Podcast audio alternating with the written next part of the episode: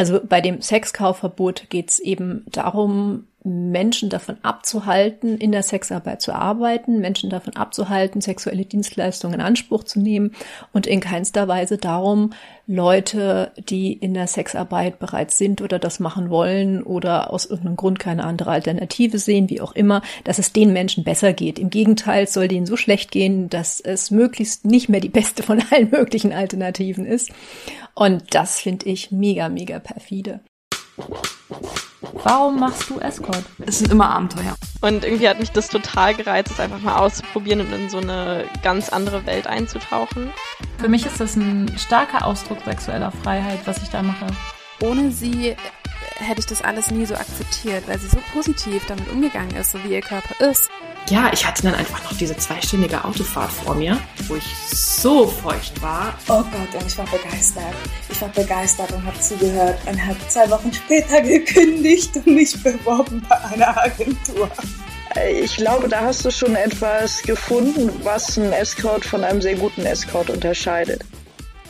Hallo, ihr hedonistischen und abenteuerlustigen Menschen. Wie schön, dass ihr da seid.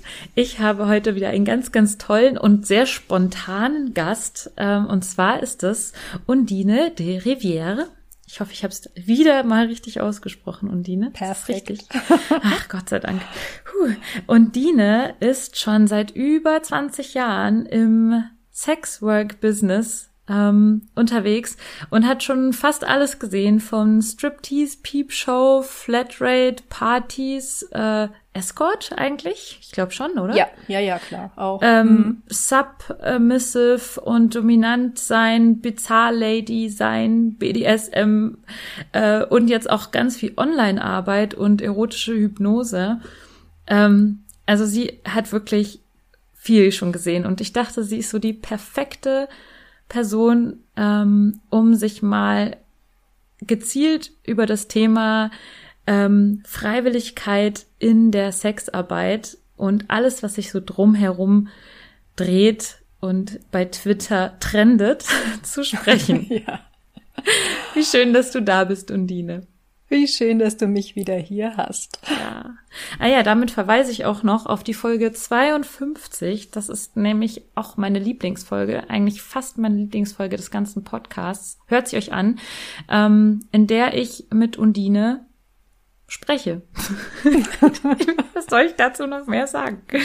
Ähm, genau, die Folge davor und die Folge danach ist auch gut, aber die Folge 52, die finde ich, sollte man sich geben.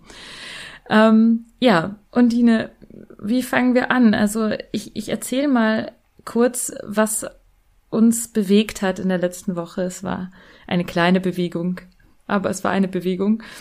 Der Grund, warum wir jetzt hier sitzen und sprechen, ist, dass eine alte Diskussion immer wieder neu aufgebrüht und ähm, auch wieder diese Woche neu aufgebrüht wurde zum Thema Freiwilligkeit und zum Thema Elendsprostitution und auch Privilegiertheit in der Prostitution und auch vielleicht Überrepräsentation von uns privilegierten Sexarbeitenden. Ähm, ja, und auch der Umgang dann ähm, damit, also wie sehr kann ich auch äh, mich als Opfer äh, dann äh, darstellen und ähm, Aktivistin sein?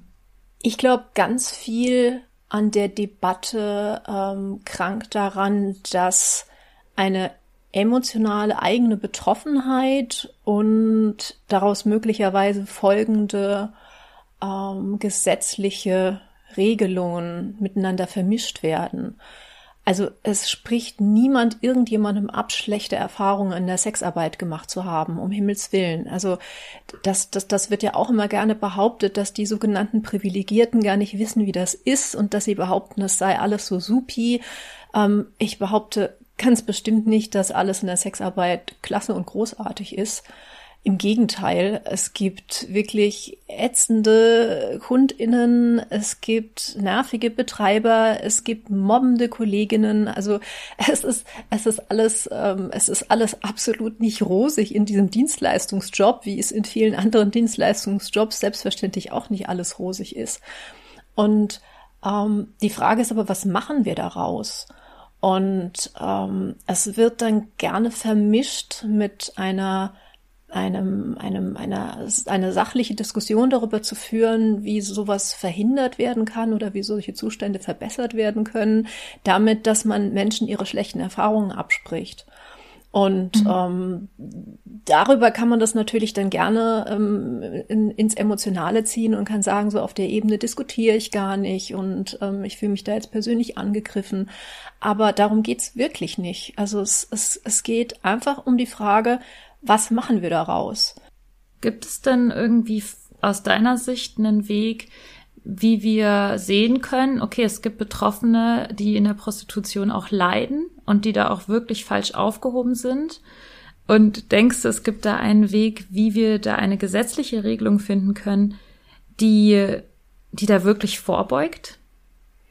Oder wirklich hilft, die nicht das nordische Modell ist?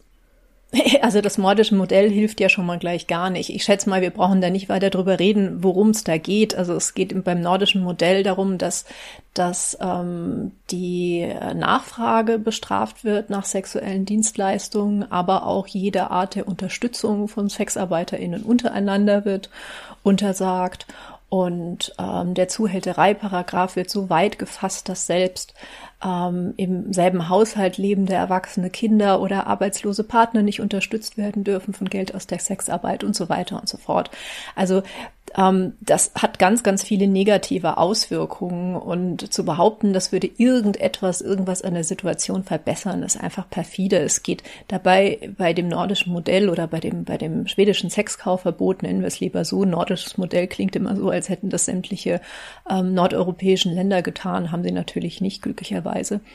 Also bei dem Sexkaufverbot geht es eben darum, Menschen davon abzuhalten, in der Sexarbeit zu arbeiten, Menschen davon abzuhalten, sexuelle Dienstleistungen in Anspruch zu nehmen und in keinster Weise darum, Leute, die in der Sexarbeit bereits sind oder das machen wollen oder aus irgendeinem Grund keine andere Alternative sehen, wie auch immer, dass es den Menschen besser geht. Im Gegenteil, soll denen so schlecht gehen, dass es möglichst nicht mehr die beste von allen möglichen Alternativen ist. Und das finde ich mega, mega perfide.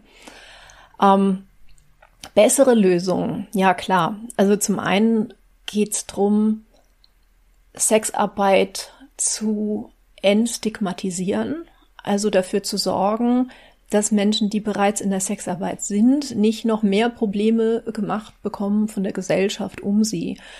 Also ähm, Diskriminierung bei Behörden, Probleme mit äh, Bankkonten, äh, dumm von den Nachbarn angemacht zu werden, Probleme mit Vermietern, wahnsinnig hohe Mieten, wenn sie denn dann mal irgendwo arbeiten können und so weiter. Also all diese Dinge ähm, sind, ähm, sind einfach ein Problem der Stigmatisierung und der Diskriminierung von Sexworkern.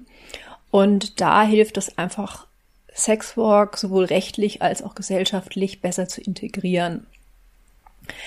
Ähm, das heißt auch ähm, ganz klar rechtlich Sexarbeit ins Gewerberecht mit einfließen zu lassen, Sexarbeit, selbstständige Sexarbeit als Freiberuf anzuerkennen und äh, Bordelle ins Gewerberecht zu integrieren. Ähm, das heißt, da brauchen wir keine Sondergesetze, sondern einfach eine Eingliederung. Ähm, das ist mein erster Schritt. Das hilft gegen viele Probleme innerhalb der Sexarbeit. Dazu haben wir aber einen Haufen Probleme, die keine Sexwork-Probleme sind, sondern die gesamtgesellschaftliche Probleme sind.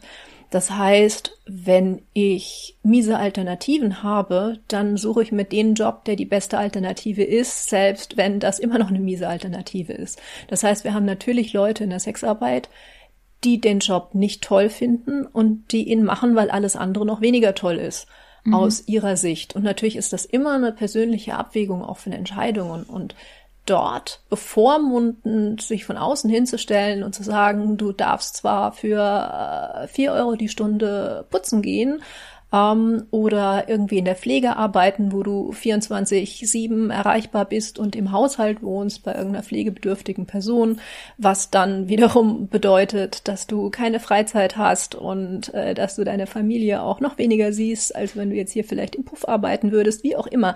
Also es gibt einfach ähm, so viele Jobs, die nicht toll sind und die Leute irgendwie machen dürfen ähm, dass ich mich frage, warum ausgerechnet in der Sexarbeit immer davon ausgegangen werden soll, man müsse Menschen vor sich selber schützen und vor ihren eigenen Entscheidungen. Das heißt, um das mal langer Rede, kurzer Sinn zusammenzufassen, was es braucht, sind Alternativen ähm, zu diesen Jobs, und zwar gute Alternativen, ein Abbau des Wohlstandsgefälles, das ist ein, ein, ein weltweites, ein globales Problem. Es ist auf jeden Fall ein europäisches Problem, aber es ist auch ein globales Problem und das lässt sich doch nicht innerhalb von einer Branche lösen. Mhm. Wie, also ja. wie, wie, wie Leute darauf kommen können, zu sagen, eine Alternative, eine mögliche Alternative schwieriger zu machen, ähm, noch mehr zu stigmatisieren, äh, ist die Lösung für ein Problem, für eine Person, die, die, die in diesem Job äh, ihre, ihre, die, die, die beste Lösung sieht. Also es ist mir wirklich völlig unbegreiflich. Ja, also wie siehst du das? Ähm das häufige Argument, ähm, was ich auch manchmal höre, woher weiß ich denn, dass du das wirklich, äh, dass es auch wirklich alles echt ist oder dass es frei, also ich glaube, es gibt da verschiedene Abstufungen. In meinem, in meiner Escort-Bubble ist es ja schon nur diese Grenze zu, willst du es wirklich gerne? Ist es was, was du jetzt wirklich genießt? Woher weiß ich, dass es wirklich echt ist? So, dass es diese obere Torten, Tortenschnitte mhm. sozusagen. Und ja. unten gibt's dann aber noch dieser, dieser Punkt, woher weiß ich eigentlich, dass es freiwillig ist? Wie weiß ich denn jetzt zum Beispiel auch als, als Kunde, Kundin, dass das äh, freiwillig ist? Also wo ist auch für mich ähm, die Möglichkeit als Kunde zu sehen, okay, vielleicht ähm, kann ich irgendwie ein anderes System unterstützen.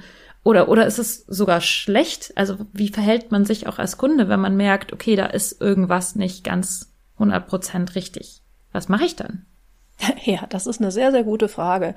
Also in den allermeisten Fällen ist es natürlich von außen nicht zu sehen. Und das ist auch ganz klar. Also wir haben, da werden auch wieder diese vielen Dinge immer zusammengeworfen von Selbstbestimmung und Selbstverwirklichung. Ich glaube, das ist das, was du meinst mit macht's ihr Spaß oder spielt sie das nur vor? Ähm, oder findet sie es vielleicht ganz furchtbar oder ist vielleicht irgendwie jemand sogar mit Druck dahinter? Es ist wirtschaftlicher Druck, es ist vielleicht sogar krimineller Druck, wie auch immer. Und ich glaube, dass man das in den meisten Fällen tatsächlich von außen so nicht sehen kann. Selbst die Beratungsstellen für Betroffene von Menschenhandel brauchen oft lange Zeit, um mit äh, Menschen in Kontakt zu kommen und so viel Vertrauen aufzubauen, dass die sich dort offenbaren. Insofern ähm, ist es für einen Kunden natürlich äh, schwer, schwer zu beurteilen. Und ich glaube auch nicht, dass die Lösung darin ist, sich nur mit Menschen zu treffen, die irgendwie jetzt super gut Deutsch sprechen können, zum Beispiel, weil das ist wiederum diskriminierend gegenüber ähm, Kolleginnen, die eben ähm, jetzt auch in, in einem Land arbeiten, wo sie Ländersprache nicht so gut sprechen, ähm, zumal es ja auch, aber auch haufenweise Kunden gibt oder Kundinnen, die, die nicht unbedingt besonders gut die Sprache der Sexworker sprechen, egal wo sie sind. Also eine Sprachbarriere per se ist auch kein Kriterium und ähm, ich denke, wenn man sich sicher ist, dass das oder wenn, wenn man vermutet, dass dort irgendwas ist ähm, oder dass da was nicht klar geht, ist ein Angebot zu machen, vielleicht ähm, zu sagen, wie auch immer man das kommuniziert. Ich, ähm, es gibt Beratungsstellen, falls irgendwas nicht in Ordnung ist. Hier ist die Nummer von der Fachberatungsstelle beispielsweise für Betroffene von Ausbeutung ähm, auch als, Kund, als Kunde, dass man eben sowas weitergibt, das halte ich für die einzig mögliche und sinnvolle Lösung in dem Zusammenhang, weil ähm, die, die äh, dort selber zu versuchen, sich reinzuhängen, ist, glaube ich, keine gute Idee. Also da ist man gerne schnell in diesem weißen Rittertum. Ob es immer hilfreich und sinnvoll ist, die Polizei zu rufen, wenn jemand wirklich in einer Notsituation steckt, weiß ich auch nicht. Also ich glaube auch, dass es da den Menschen selbst überlassen werden muss, ob sie das in Anspruch nehmen wollen oder nicht. Also wäre ich als, als Kundin in so einer Situation und mit einer Person, die ich wirklich gar nicht kenne, außer jetzt aufgrund von einer sexuellen Dienstleistung, würde ich die Nummer von einer Beratungsstelle googeln und würde sagen, hier gibt's ein Angebot, ähm, hier ist ein Kontakt. Mhm. Ich glaube nicht, dass man mehr machen kann. Ja. Aber das Also ist ich- vielleicht auch nochmal eine interessante Frage, das wirklich auch mit, mit einer entsprechenden Beratungsstelle durchzusprechen. Also ob die ähm, dort einen besseren Ratschlag haben als den. Ja, stimmt. Also ich hatte mal darüber gesprochen mit einem Beamten der Behörde, die diese Prostitutionsscheine ausfüllen. Ähm, und dann habe ich ihn gefragt, ja, was würden Sie denn jetzt machen, wenn Sie merken, dass ich da gar nicht das freiwillig mache oder dass ich, ähm, dass ich gezwungen werde? Was würden Sie denn jetzt tun? Und dann hat er gesagt, ja, würde ich dir trotzdem ausstellen oder würde ich ihn trotzdem ausstellen? Und ich so, wieso? Ja, wenn ich das nicht mache, wer weiß, ob sie nicht nächsten Tag irgendwo auf der Müllkippe tot liegen. So, weil sie dann nichts mehr wert sind, so. Und das ist, das ist ein heftiger, heftiger Satz gewesen und ich habe mir darüber lang Gedanken gemacht. Ähm, und ich sehe schon, also es gibt strukturelle Probleme, die wir jetzt vielleicht wirklich als Privilegierte oder ich zumindest jetzt als Privilegierte gar nicht mitbekomme. Du hast, glaube ich, noch viel mehr Einblick in diese ganzen Verstrickungen gehabt, weil du hast ja auch schon mal ähm, eine kurze Zeit zumindest in einem Laufhaus gearbeitet. Ähm, was hast du denn da so gesehen? Also wie kamen dir da so die, die Frauen vor? Da habe ich auch versucht, also da, da war ich tatsächlich auch zu Recher- Recherchezwecken mal einige Tage, um gerade mal zu schauen, mit wie vielen Kolleginnen ich da Kontakt aufnehmen kann. Und da hatte ich auch ein paar Gespräche, nicht super viele. Ähm, aber die, die ich dort hatte, muss ich ganz ehrlich sagen, also von, von, von irgendeiner kriminellen Ausbeutung war da nichts zu sehen. Es waren, war sehr viel Klickenbildung, also sehr viele Kolleginnen, die ähm, zusammengearbeitet haben und auch sehr eng offensichtlich miteinander waren, also in, in der Gruppe, was ja auch schon mal ein gutes Zeichen ist. Das heißt, äh, nicht, nicht, da war nicht eine Isolation da in irgendeiner Form. Das ist ja auch das Schöne an Bordellen, dass man die Möglichkeit hat, gut zu netzwerken, auch mit Kolleginnen viel. Ich habe mich mit einer Kollegin, habe ich mich mal ziemlich lange unterhalten, auch mehrfach wieder. Das, die, die war ähm, Krankenschwester aus Ungarn, meine ich, mich zu erinnern. Und die ähm, äh, arbeitete dann auch immer ein paar Wochen am Stück dann dort im, in dem Laufhaus und ist dann anschließend äh, wieder nach Hause zu ihrer Familie, wo sie den, den äh, Mittelpunkt hatte. Und die sagte auch, sie würde an sich gerne was anderes machen, aber zu Hause, wie sie hat sie halt keine Lust, sich um Bewerbungen zu kümmern und äh, im Puff hat sie halt so viel zu tun, was ja auch irgendwie gut ist. Und insofern ähm, ist es auch einfach eine Frage der Prioritäten. Also das, sie hatte auch keine Lust, sich ein eigenes Apartment zu suchen, weil ich fand, die hat relativ viel Geld dagelassen, weil sie auch sehr viel Lauf, äh, sehr viel Stammkundschaft hatte und dadurch immer ihr Zimmer behalten wollte in dem Bordell, auch wenn sie nicht da war. Und man zahlt eine relativ hohe, ich glaube 50 Euro am Tag damals ähm, an Reservierungsgebühr für ein Zimmer, wenn man es nicht benutzt, damit es eben auch nicht anderweitig vermietet wird und ähm, die Stammkundschaft einem genau an dem Zimmer dann auch wiederfindet, wenn man wieder da ist. Und das summiert sich natürlich total. Also wenn ich irgendwie 100, 120 Euro am Tag zahle, wenn ich da bin und 50 Euro am Tag, wenn ich nicht da bin, ähm, davon kann man sich schon ein hübsches kleines Privatapartment irgendwo mieten. Aber die war halt sehr auf dem Sprung und da sieht man wieder so dieses Dilemma von, ja, eigentlich würde ich ganz gerne was anderes machen, deswegen committe ich mich nicht so richtig für den Job ähm, und suche mir vielleicht eine Wohnung, die viel billiger ist, wo ich aber einen Mietvertrag habe, vielleicht auf ein Jahr. Ähm, und andererseits kümmere ich mich dann aber doch nicht irgendwie um Alternativen.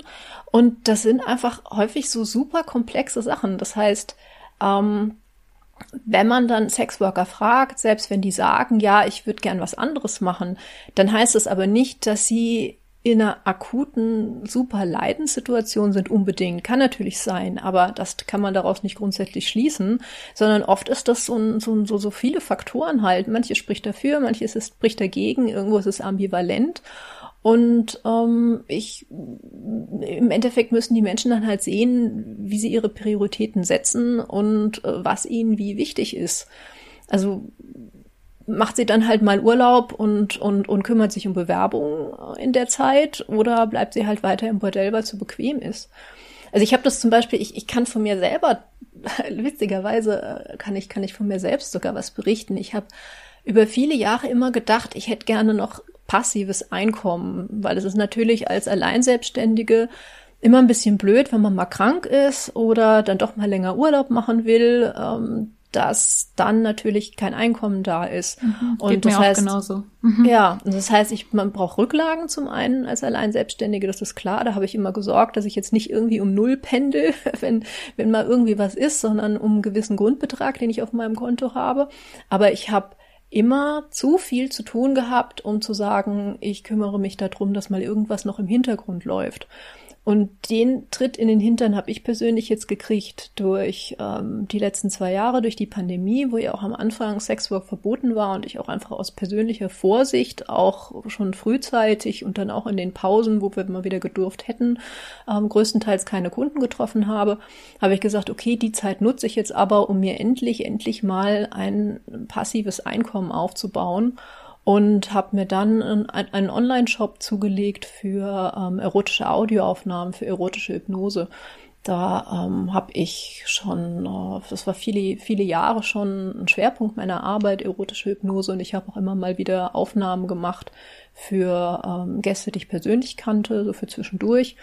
Und habe jetzt eben angefangen in den letzten zwei Jahren mir dort einen Online-Shop aufzubauen, der inzwischen so gut läuft, dass ich eigentlich gar keine Kunden mehr treffen müsste. Hm. Werde ich aber dann in Kürze wow. sicherlich mhm. doch wieder tun, weil es einfach auch ein Job ist, der mir Spaß macht. Aber da brauchte ich auch einen Tritt in den Hintern. Also zu, mhm. da hätte ich hätte natürlich auch vorher schon sagen können, okay, ich mache jetzt mal ein halbes Jahr Pause und kümmere mich darum. Aber dann lockt natürlich auch immer das Geld und kommen dann die Stammgäste wieder und man weiß es ja nicht so genau genau. Äh, inzwischen ja. bin ich da viel, viel entspannter. Aber das ich glaube, das ist ja auch echt so ein Thema. Ne? Also kann man mit Sexarbeit überhaupt reich werden? Weil so wird man ja immer dargestellt, als wäre man äh, irgendwie so ein Luxusgirl und hat richtig viel Kohle. Und ich glaube, was, was das Problematische auch an diesem Job ist, ist, dass das Geld spontan und plötzlich und in diesem Moment kommt und mhm. aber nichts für die Zukunft ausgesorgt ist. Das heißt, wenn ich beispielsweise, und ich mache sehr viel Aktivsport, ich mache sehr viel Actionsport, wenn ich mhm. morgen mit meinem Mountainbike aufs Gesicht falle, was mache ich dann? Ja. Ja. ja. Um, ähm, und das ist, glaube ich, ähm, auch das Prekäre an dieser Situation, in der man ist, auf egal in welchem Level sozusagen, dass es eine ähm, momentan Einkommen ist. Und da bleibt mhm. man auch immer sehr im Moment und arbeitet wenig für die Zukunft und viel in dem Moment. Ähm, und das ist, das ist tatsächlich auch ein, auch ein Thema. Das finde ich interessant, dass du das jetzt auch so, so angesprochen hast. Das ist, ja. geht wahrscheinlich auf allen Ebenen auch so. Und das macht vielleicht auch einen Ausstieg für manche Leute schwieriger. Auf jeden Fall. Also, weil eben in der Zeit, wenn, wenn man halt Geld verdient, verdient man meist recht gutes Geld, aber es ist eben unzuverlässig. Und da muss ich eben einfach, aber ich, es ist auch nicht auf die Sexarbeit beschränkt, das Problem. Also das ist, haben ja etliche Alleinselbstständige, die auf Auftragsbasis arbeiten, haben das ja auch immer wieder. Also ich muss mich halt selber drum kümmern. Ich muss mich um Rücklagen kümmern. Ich muss mich um meine Versicherung kümmern. Ich muss mich um eine Geldanlage kümmern. Ich muss mich um eine Altersabsicherung kümmern. Und ähm, der, ich, ich glaube, der große Unterschied von der Sexarbeit zu anderen alleinselbstständigen Jobs ist wiederum dieses Stigma und teilweise eben auch das internalisierte Stigma, dass einfach viele KollegInnen sagen, es ist nichts, was ich langfristig machen will und deswegen ähm, mache ich, äh, treffe ich auch nicht entsprechende Vorkehrungen. Und dann bringt's aber auch wiederum nicht so viel Kohle wie, was weiß ich, jetzt im Leistungssport ähm, wo ich dann ähm, sagen kann, okay, ich arbeite jetzt mit Mitte 30 und danach habe ich dann noch aber auch ausgesorgt, weil mir mein Verein irgendwie meine 10 Millionen in die Hand drückt, was auch immer man da so alles kriegt, keine Ahnung. also so auf dem hohen Niveau ist es dann eben doch wieder nicht. Ja, genau. ähm, also da, da wird ja mit solchen Beträgen einfach auch mit hohen Beträgen gerechnet, weil du auch einfach davon ausgehst, dass die Leute nach ein paar Jahren den Beruf halt nicht mehr machen können. Und ähm, Sexarbeit kann man tatsächlich relativ lange machen, also viel, viel mhm. länger als viele Menschen denken. Ich habe zum Beispiel, also ich habe nie auf einen Plan B hingearbeitet. Es ist total witzig, dass ich jetzt einen habe. Also gerade die Audiosachen lassen sich ja noch viel, viel länger machen als mhm. jetzt persönliche Sexarbeit. Aber ähm, da ist wiederum denke ich, ähm, ein, ein, eines der hilfreichen Dinge ist da wiederum Abbau des Stigmas, damit auch Abbau des internalisierten Stigmas, dass, so dass wir wenigstens nicht mehr Probleme haben, als andere Alleinselbstständige das ja. haben. Aber ja, kümmern genau. müssen wir uns natürlich trotzdem selber drum. Also das ist, es ist kein, kein Selbstläufer, auch nicht was die was die, ähm, was die vorher, also Vorsorge und was die, ähm, was die Planung angeht. Da gehört schon eine Menge dazu. Ja. Ähm, ich dachte gerade daran, ich habe einen YouTube-Kanal entdeckt, der heißt Soft White Underbelly. Ähm, es sind sehr, sehr viele Interviews. Ich weiß nicht, ob du den kennst, weil du äh, nee, lächelst gerade so, als kennst du ihn. Nee, nee also ich Aber klingt, ich fand den Namen jedem, lustig.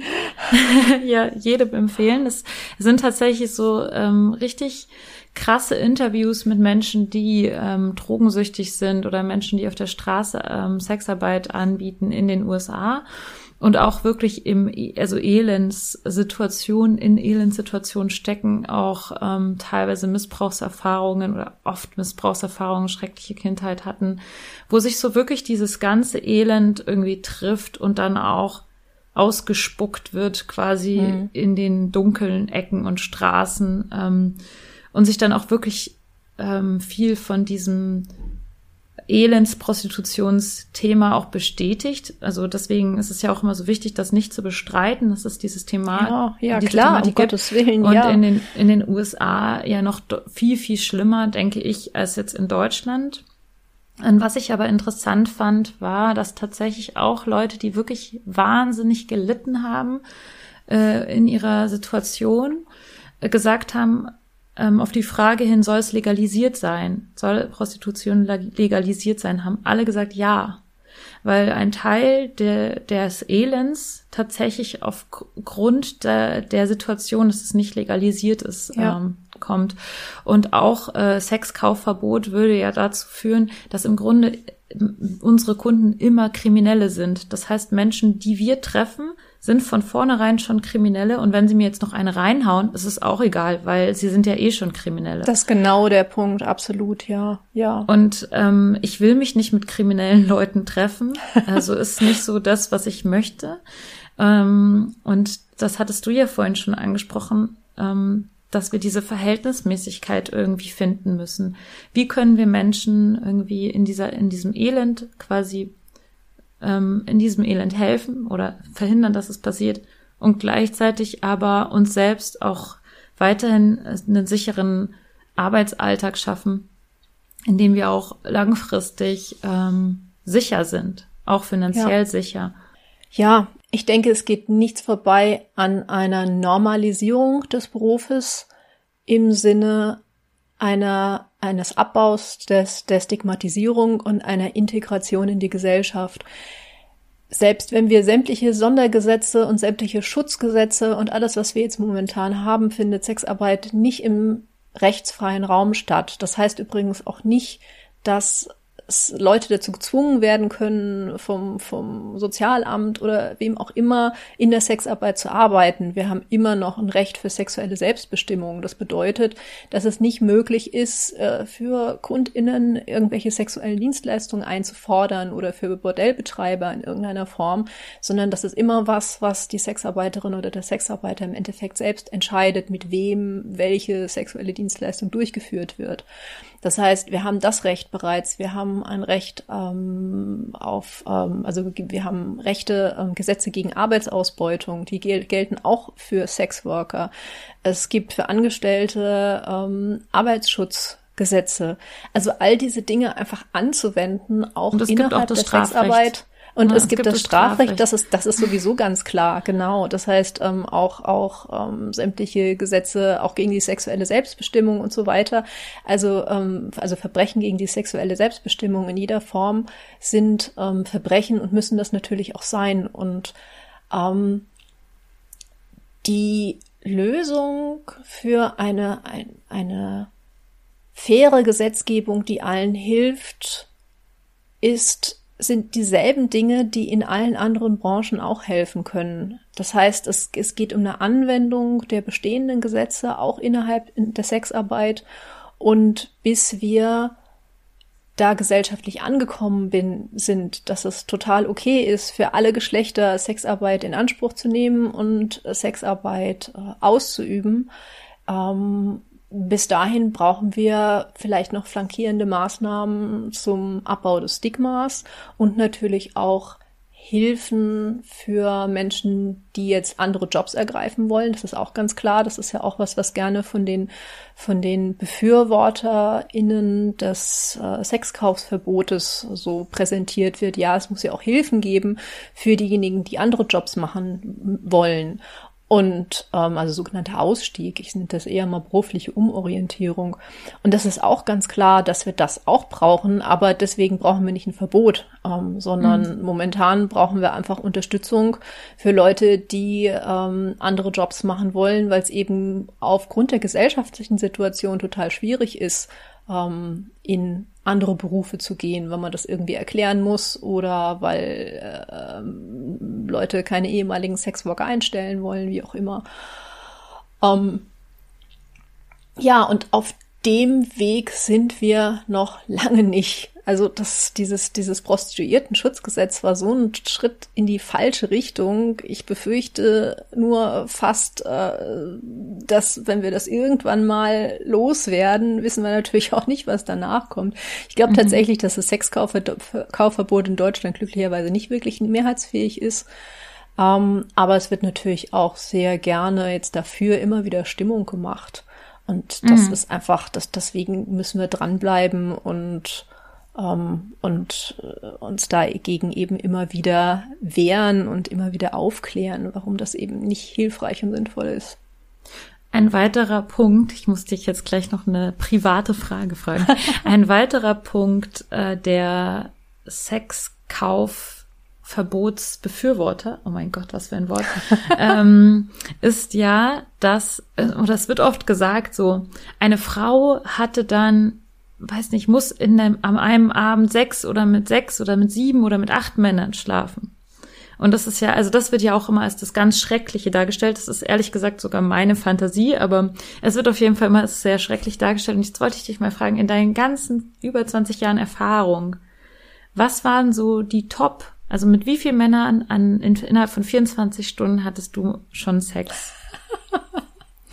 Das ist eine sehr gute Frage. Also ich ähm, meine, in Einzelsessions, glaube ich, hatte ich schon ganz gelegentlich mal vier Kunden an einem Tag. Das ist aber tatsächlich extrem selten. Also ich hatte selbst in den Zeiten, in denen ich auch mal so Halbstunden-Treffen angeboten habe, waren das ja normalerweise so zwei bis drei am Tag. Ähm, ich habe mich schon für Gangbang-Partys buchen lassen und schon selbst, ähm, damals waren es SM-Studio-Partys, äh, ähm, ähm, organisiert und mich auch für selbst für Gangbang-Partys buchen lassen, also Sexpartys mit Herrenüberschuss, nennt sich das so schön. Und ähm, aber ich glaube, selbst dort waren wir dann vielleicht zu zweit auf vielleicht so zehn, zwölf Männer. Aber das war dann auch nicht mit allen Geschlechtsverkehr, sondern da passierten natürlich auch diverse andere Sachen. Ähm, ja, es können ja auch nicht alle eine Erektion bekommen. Das genau, ja das kommt noch hinzu. Prozent ist es also, bei dir so? Wie viel Prozent würdest du sagen? Ich habe immer so 40 Prozent, würde ich sagen, haben Erektionsthemen. Oh, das weiß ich gar nicht. Ja, doch. Ich glaube, 40 Prozent finden es vielleicht nicht ganz, aber ein Drittel kommt vielleicht schon hin. Ja, mhm. ja. Also es steht ja aber auch nicht immer der Geschlechtsverkehr im Vordergrund. Also ich weiß nicht, wie das bei dir ist, aber ich es, es gibt ja noch eine ganze Menge anderer schöne Dinge, die man miteinander tun kann. Also ich habe irgendwie eine ganze Menge Gäste, die mehr auf Oralsex stehen in irgendeiner Form als tatsächlich auf Penetration. Ja, ja nur um diese Sexparty-Fantasie von den Sexarbeitsgegnern ja, ja, total. Ähm, ja. klar zu kriegen, wie viele Männer sind es denn an einem Abend? Also wie viel kann man so auch, wie viel könnte man so als Frau auch nehmen? Wie viele? Also ich, ich, muss ganz ehrlich sagen, wenn wir mal davon ausgehen, auf meinen privaten Eskapaden, auf denen ich mich gelegentlich rumtreibe, habe ich normalerweise mit mehr unterschiedlichen Menschen Sex, manchmal auch an, auf einer Party oder an einer Veranstaltung, als ich das beruflich bisher getan habe, weil ich mich beruflich doch viel, viel mehr auf die Menschen so einstelle. Und natürlich auch, weil das eine ganz andere, eine ganz andere Sache ist, wenn ich wirklich mich sehr auf mein Gegenüber konzentriere, wie ich das in der Sexarbeit mache, dann will ich ja auch dafür sorgen, dass jede Person da wirklich ihre ihr ganz persönliches, schönes Erlebnis hat. Und ähm, wenn ich jetzt irgendwo privat unterwegs bin und wir sind da irgendwie, bin da zugange mit ein paar Menschen, dann sind da meistens noch mehr Menschen und irgendwie ist es ein großes Durcheinander und äh, ob der Person jetzt mit mir einen Orgasmus hat oder mit irgendjemand anderem irgendwie eine Stunde später, das ist dann auch relativ irrelevant, ähm, weil es ist einfach großes Rumgerudel. Also ich mag sowas einfach auch im Privaten ganz gerne.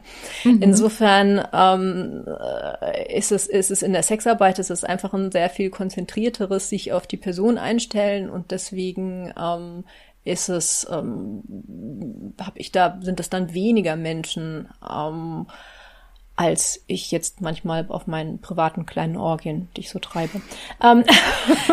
Aber das ist so, das ist erstmal schon mal ein guter Punkt. Du könntest sozusagen noch mehr als vier nehmen. Also das, das, das der Workload oder das der Workload ist nicht vaginal, sondern mental. So, ja, total, mal, ja, klar. Das ja. jetzt mal klar das zu machen, schön aus, das wird ja immer in alle in Hast alle du sehr schön ausgedrückt. ähm, so, also Mental Workload. Und das Zweite, was ich dich fragen wollte, ist, hast du denn mitbekommen im Laufhaus, wie viele Gäste da so eine Frau an einem Abend hat oder innerhalb von 24 Stunden? Also zumindest in der Zeit, in der ich da war, haben sie sich total gelangweilt, weil da nämlich gerade Sommerferien waren und Ramadan und es war total warm und ähm, es war echt wenig los. Und die meisten Kolleginnen, mit denen ich mich unterhalten habe, die hatten hauptsächlich Stammgäste. Also auch da ist es nicht so, dass da irgendwie so die, die, die, die Horden da durchrennen, sondern ganz viele Leute sich auch verabreden tatsächlich. Und ähm, an Mengen weiß ich nicht, nur dass es tendenziell zu wenig war. Also es haben sich einige bei mir beschwert, dass irgendwie nichts los war und das hat sich jetzt keine darüber beschwert, dass jetzt sie irgendwie über, überreizt wäre in irgendeiner Form. Also das ist ein ganz guter Punkt, den du da an, an, an, ansprichst übrigens, so mit der, mit dem mentalen oder mit der Emotionsarbeit. Das ist ja vor allen Dingen, das ist das, der, der, der Hauptsache eigentlich in dem Beruf. Ich habe, glaube ich, noch ganz, ganz selten mal erlebt, dass es wirklich körperlich ähm, zu viel wurde. Ich meine, um Himmels Willen, wir können Kinder kriegen, ja. Ich glaube, das ist noch so eine ganz andere. Es, es gibt Kleidgel und ähm, ich meine, der, der, der, die meisten Sexualakte an sich dauern jetzt nicht Stunden um Stunden, um es mal ganz klar zu sagen. Aber dann kuschelt man und dann massiert man sich mal gegenseitig und dann quatscht man ein bisschen und dann hört man sich irgendwie eine Geschichte an von der anderen Person. Und, und das, das ist einfach, es ist so vielschichtig und das, das wirklich das, das, was am, finde ich, am anspruchsvollsten ist, ich würde es nicht mal anstrengend nennen, kommt drauf an, manchmal ist es natürlich auch anstrengend, aber wirklich das anspruchsvollste ist, mich auf die Person einzulassen, auch mental und emotional und zu gucken, wo will der Mensch hin, wie geht's der Person, was braucht die jetzt in dem Moment eigentlich? Und sie dann dahin zu bringen und da ist dann wirklich, ist, ist Geschlechtsverkehr ist eine Möglichkeit, aber die, die Menschen buchen normalerweise, sie, sie buchen eine Erfahrung und sie buchen einen, ihren eigenen emotionalen Zustand. Also sie, sie, sie, sie, sie buchen, wie es ihnen geht bei der ganzen Geschichte und nicht, äh, nicht unbedingt einen bestimmten Vorgang. Und da kommt man auch auf ganz, ganz vielen verschiedenen Wegen hin. Manchmal bin ich überrascht oder manchmal überrasche ich auch andere damit, dass sie vielleicht auf Wegen dorthin kommen, wo sie hinwollen, mit denen sie vielleicht selbst nicht gerechnet haben. Das ist total spannend. Also, dass man dann hinterher sagt, okay, unsere Pläne waren vielleicht ganz andere und jetzt sind wir hinterher äh, total ausgepowert und irgendwie haben beide gute Laune und ähm, es ist was Spannendes passiert, aber längst nicht so, wie vorher der Fahrplan war. Und auch das sind interessante Begegnung, interessante Erfahrung für alle Beteiligten. Wie siehst du das ähm, aus Kundensicht oder Kundinnensicht, ähm, dass die dein Gegenüber gerade vielleicht diesen Job freiwillig macht, aber gerade vielleicht nicht super viel Bock darauf hat ähm, und es aber schafft, es relativ gut zu kompensieren oder zu nicht zu zeigen. Wie relevant ist es, dass die Frau jetzt wirklich 100% echt äh, das, das fühlt, was du sie jetzt, also ich, fra ich frage mich, wie können wir das verstehen, wie es unserem Kunden oder Kundin geht in dem Moment, diesen Gedanken zu haben. Da können wir, da können wir, glaube ich, nochmal eine ganze Podcast-Folge drüber machen, weil das ist was, womit ich mich auch immer durchaus schon, schon seit längerer Zeit beschäftige, dass der, der Unterschied, glaube ich, den man in der Sexarbeit hat zu manchen anderen Dienstleistungen ist, dass diese Frage, macht's dir denn auch Spaß oder, oder ähm, ist das jetzt auch für dich gut, ist da irgendwie so mit, mit drin, weil es eben gesellschaftlich ganz mh, ungewöhnlich ist, Sex als Dienstleistung anzubieten. Ich habe oft das Gefühl, das ist vielleicht der, der BDSM-Bereich, also so der dominante Bereich und die Tantra-Massagen sind, was das angeht, klarer, weil du da eine Person hast, die gibt und tut und eine Person, die eher passiv ist und empfängt. Und ähm, da wird weniger von der Dienstleisterin erwartet, dass sie jetzt selbst dabei erregt ist, also sexuell erregt wird, sondern da ist es eher okay, wenn sie irgendeine andere Form von Befriedigung daran findet und sei es nur die, eine andere Person glücklich zu machen. Und das haben meiner Erfahrung nach ganz viele Sexworker so oder so. Aber natürlich lässt sich eine sexuelle Erregung per se erstmal nicht buchen. Das ähm, ist halt ein Gefühl, was man dabei hat und das passiert entweder oder es passiert nicht. Mhm für mich ganz persönlich war das so ein Aha-Erlebnis, dass ich in der Sexarbeit manchmal an Stellen geil werde, an denen ich das selber nicht unbedingt erwartet habe, gerade weil dieser Authentizitätszwang wegfällt. Also ich kann zum Beispiel einem Kunden zwei Orgasmen vorspielen und der dritte ist dann echt und die Person merkt den Unterschied nicht. Und ich habe überhaupt keinen Druck dabei, sondern ich kann halt spielen und dann ist aber Fake it till you make it, wird dann plötzlich zu make it und das ist total okay.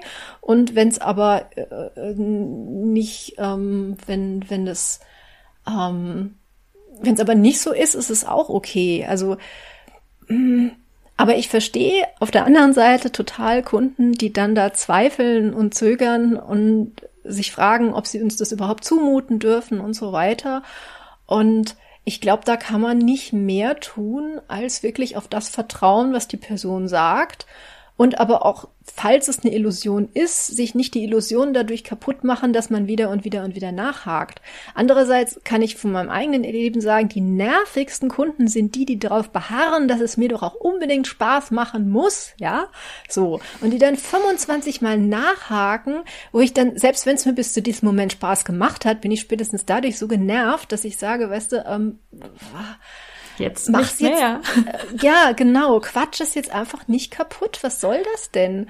Und das ist, äh, das ist, das finde ich, ist, ist so ein, so ein durchaus schwieriges Thema und gerade in dem Bereich, in dem ich auch, also ich bin ja auch viel im Bereich von spielerischem Machtgefälle und Rollenspielen und, und, und bezahlter Dominanz unterwegs. Und da hast du dann noch eins mehr drauf, wenn dann submissive Menschen eigentlich dienen wollen und dann dafür zahlen, dass sie dienen dürfen, aber dann die Illusion haben wollen, dass ihr Gegenüber, also ihr dominantes Gegenüber aus purer ähm, ähm, ähm, sozusagen ähm, inhärenter Do Dominanz und aus eigener Idee auf genau das Szenario gekommen ist, was jetzt aber die passive Person sich wünscht. Also da versuche ich auch immer total mit meinen KundInnen das auseinander zu dröseln. Was ist jetzt eine reale Ebene? Was ist ein inszeniertes Rollenspiel?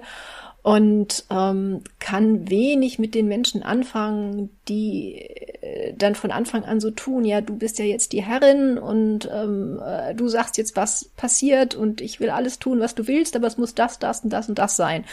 Aber ich dann sage, ja, schön, wir können gerne das, das und das und das machen und das in einem Rollenspiel inszenieren, aber ähm, ich, ist jetzt nicht meine Idee, ne? Es ist, mhm. das, was mal klar ist. Mhm. Wenn ich einfach finde, ich finde, das ist absurd, dass dann ähm, das, das dann so zu vermischen. Ich verkaufe ja, ungern eine Illusion. Also ja. ich, ich, ich, ich habe es tatsächlich wieder am liebsten mit Menschen zusammen, die diese das, das Spiel und und ähm, auseinanderhalten können mit mit mit der Realitätsebene, dass es eben eine mhm. Dienstleistung ist. Das sind meine mhm. Lieblingskunden und die habe ich eigentlich auch fast nur noch, muss ich sagen. Mhm. Bei mir geht's viel um die Illusion. Also ich bin dann auf der anderen Seite. Ich ich verkaufe in Anführungszeichen schon die Illusion, die dann aber auch oft wahr ist. Also was ich interessant finde, ist eher so dieses Ergründen der verschiedenen Schichten ähm, von, von Wahrheit oder von Realität. Ähm, ja. Aha. Und, und äh, für mich ist, ist, ist Sexarbeit oder, oder Escort oder was ich dann erlebe, immer wie so ein Psychologie-Experiment. Und danach habe ich eher so noch mehr Fragen als Antworten, genauso wie jetzt gerade. Also es ist einfach, um es abzuschließen, ein wahnsinnig komplexes Thema. Mega komplex. Freiwilligkeit ähm, und sexuelle Lust ähm, und vielleicht habe ich jetzt in dieser Minute gerade Lust und nächste Minute habe ich plötzlich nicht mehr so viel Lust. Es ist, ähm, ab welchem Punkt sind wir hier aus der Freiwilligkeit rausgefallen? Ab welchem Punkt ähm, arbeiten Leute nur in Anführungszeichen unter Zwang? Ähm, und das ist einfach viel zu komplex, um es in einem Twitter-Tweet oder irgendeiner banalen Talkshow ähm, abzuhandeln. Und ich hoffe, dass wir hier ein bisschen mehr Fragen noch kreieren konnten. Und vor allen Dingen glaube ich, ein ganz wichtiger Punkt ist auch noch, dass Geld gar nicht so unbedingt der, der ähm, entscheidende Faktor ist, was das angeht. Denn du hast natürlich auch ansonsten in zwischenmenschlichen Begegnungen, auch in sexuellen Begegnungen immer ein ganz komplexes ähm, Zusammenspiel von Bedürfnissen, von Erwartungen, von Wünschen. Wie, wie viel Sexualität, die stattfindet, findet denn ausschließlich aufgrund der Tatsache statt, dass jetzt gerade zwei Leute aufeinander total geil sind und auch beide genau dieselbe sexuelle Praktik jetzt gerade machen wollen. Ja, genau. Klar, so passiert, es. aber ja. ist jetzt nicht, nicht, auch nicht der einzige legitime Grund, um miteinander Sex zu haben. Ein Freund von mir sagte mir letztens, Frauen kontrollieren den Sex und also den Zugang zu Sex und Männer sehr sehr binär gesprochen, Frauen kontrollieren den Zugang zu Sex und Männer kontrollieren den Zugang zu Beziehungen. Das ist jetzt wirklich sehr bi- binär gesprochen, aber ich finde, es hat an sich einen Sinn so. Also im Grunde vielleicht schlafe ich mit jemandem, weil ich mit ihm in eine Beziehung kommen will. Schlafe ich mit jemandem, weil ich ihn heiraten will, weil ich ihn liebe, weil ich möchte, dass er mich zurückliebt. Ähm, also wie viel Motivationen haben wir, um mit Menschen zu schlafen? Ja, ja, klar. Und wie viel davon ist uns auch bewusst? Ne? Und selbst Ja. in den Beziehungen, in denen Geld nicht so eine klare Rolle spielt wie bei uns, sind natürlich auch das äh, immer noch Aspekte. Also angesichts der Tatsache, dass Frauen immer noch weniger verdienen als Männer, teilweise finanziell abhängig sind. Ähm, oder auch nur, also da geht's ja auch nicht nur um, um auf der Straße sitzen versus verheiratet sein, sondern da geht's ja auch um ähm, wie kann ich meinen Lebensstandard halten? Trenne ich mich jetzt äh, von der Person und äh, habe ich dann hinterher immer noch äh, die Wohnung, in der ich gerne wohnen möchte und so weiter oder den, Ja. Oder den, wie kann den, ich den meinen Luxus, Partner, den ich gerne habe. Wie kann ich meinen Partner halten? Wie kann ich meinen Partner bei mir halten, dass er mir Genau. nicht fremd geht? Habe ich deswegen einmal pro Woche mit ihm Sex, damit er mir nicht fremd geht, weil ich das irgendwo mal gelesen habe, dass man das so machen soll als, als Partnerin, das, Ja, ja. Äh, um das zu verhindern äh, oder so oder sowas. Also ja, Ja, ich würde, ich hätte auch gerne ist für viele Dinge Lösungen, die, für die ich sie nicht habe, aber es ist, ähm, es ist, es hat auch wieder ganz viele interessante Aspekte aufgezeigt heute. Ja, es hat hoffentlich viele, viele Denkanstöße gegeben. Ja, ich, ich habe oft das Gefühl, nach so Gesprächen hat man noch mehr Fragen, als man davor hatte. Und noch mehr Fragezeichen und denkt so, es ist alles viel zu kompliziert, Hilfe. Ja, dafür, dass wir heute so spontan und ungeplant zusammengekommen sind, finde ich, haben wir aber auch einige interessante Aspekte angesprochen. Ja, ich finde auch. Also vielen, vielen Dank, dass du so spontan dir die Zeit genommen hast. Ich bin richtig glücklich darüber. Sehr gerne. Es hat auch Und wieder Spaß gemacht. schön. Ja. Super. Danke. Und an alle Zuhörenden da draußen, vielen Dank, dass ihr zugehört habt. Ähm, ihr könnt anderen Leuten diesen Podcast empfehlen, um gegen das Stigma aufzuklären. Ihr könnt auch selbst mit euren eigenen Worten für uns äh, einschreiten und eingreifen. Und ähm, ja, uns weiter hören. Vielen Dank an alle Patreons, die uns so fleißig unterstützen. Und vielen Dank an Lenia, die heute ja nicht dabei ist. Hm. Ähm, aber natürlich wieder alles schneidet und alles macht und äh, sich auch Fragen ausdenkt und Organisation das Dinge tut. Und ähm, ja, ihr könnt uns unterstützen, indem ihr uns überall gute Bewertungen gebt, egal wo. Weil natürlich diese Leute, die Sexkaufverbote anstreben, natürlich überall auch bei den Bewertungen ihre Finger im Spiel haben und deswegen ist hoffentlich, hoffentlich nur aus diesem einen Grund ist dieser Podcast auch so sch schlecht bewertet. ja, genau. Damit äh, schließe ich und entlasse euch ins Wochenende. Vielen Dank, dass ihr da wart. Küsse. Tschüss. Tschüss.